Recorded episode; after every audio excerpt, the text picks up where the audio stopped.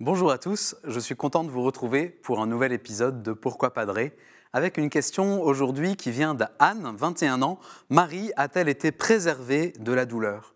Alors voilà une question qui peut sembler un peu abstraite comme ça a priori, mais en fait je crois qu'elle nous concerne de très près. Alors merci Anne de la poser directement.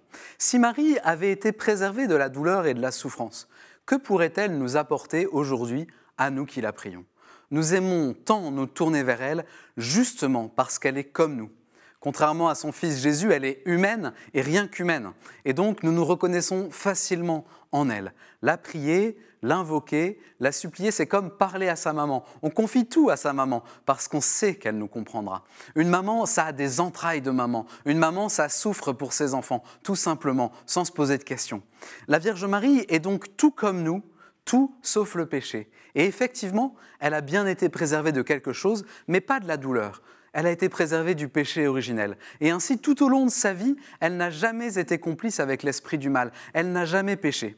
Et c'est justement pour cela, parce qu'elle est parfaitement innocente, qu'elle a connu la souffrance et la douleur, peut-être plus qu'aucune autre personne sur cette terre. Plus un cœur est pur, plus un cœur est innocent, et plus le fléau du mal cause un désastre de douleur et de souffrance quand il frappe. Souvenez-vous par exemple de ce passage de l'Évangile selon Saint Luc, où Marie et Joseph présentent le petit Jésus au temple.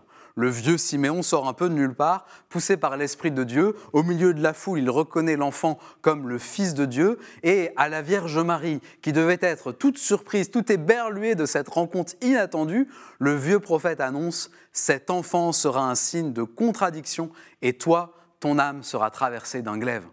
Qu'est-ce que cela veut dire?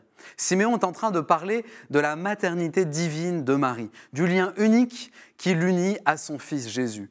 Il lui parle déjà de l'heure si grave de la passion, cette heure où elle verra son fils, son unique, être mis à mort par des hommes possédés par la violence et par l'esprit de domination. Comment Marie aurait-elle pu ne pas souffrir? Comment Marie aurait-elle pu rester indifférente? Donc oui, Marie souffre, Marie éprouve de la douleur, Marie porte son fils, Marie porte chacun d'entre nous avec un cœur de maman, un cœur éprouvé, un cœur attendri. Et c'est pour cette raison qu'une antique tradition appelle la Vierge Marie Notre-Dame des douleurs. Il n'y a rien de doloriste là-dedans, c'est juste une manière de parler de Marie et de sa très grande compassion pour chacun de ses enfants. C'est à elle que je vous confie, chère Anne, et vous tous qui nous regardez, vous, votre vie, vos épreuves. Accompagnés de la tendre prière de la Vierge Marie, Notre-Dame des douleurs, nous arriverons à bon port tous les jours de notre vie. Merci pour cette très belle question. Posez-nous beaucoup d'autres questions par email à l'adresse pourquoipadré.com ou sur les réseaux sociaux et retrouvez cette vidéo, toutes nos autres vidéos sur le site ktotv.com. Bonne journée et à bientôt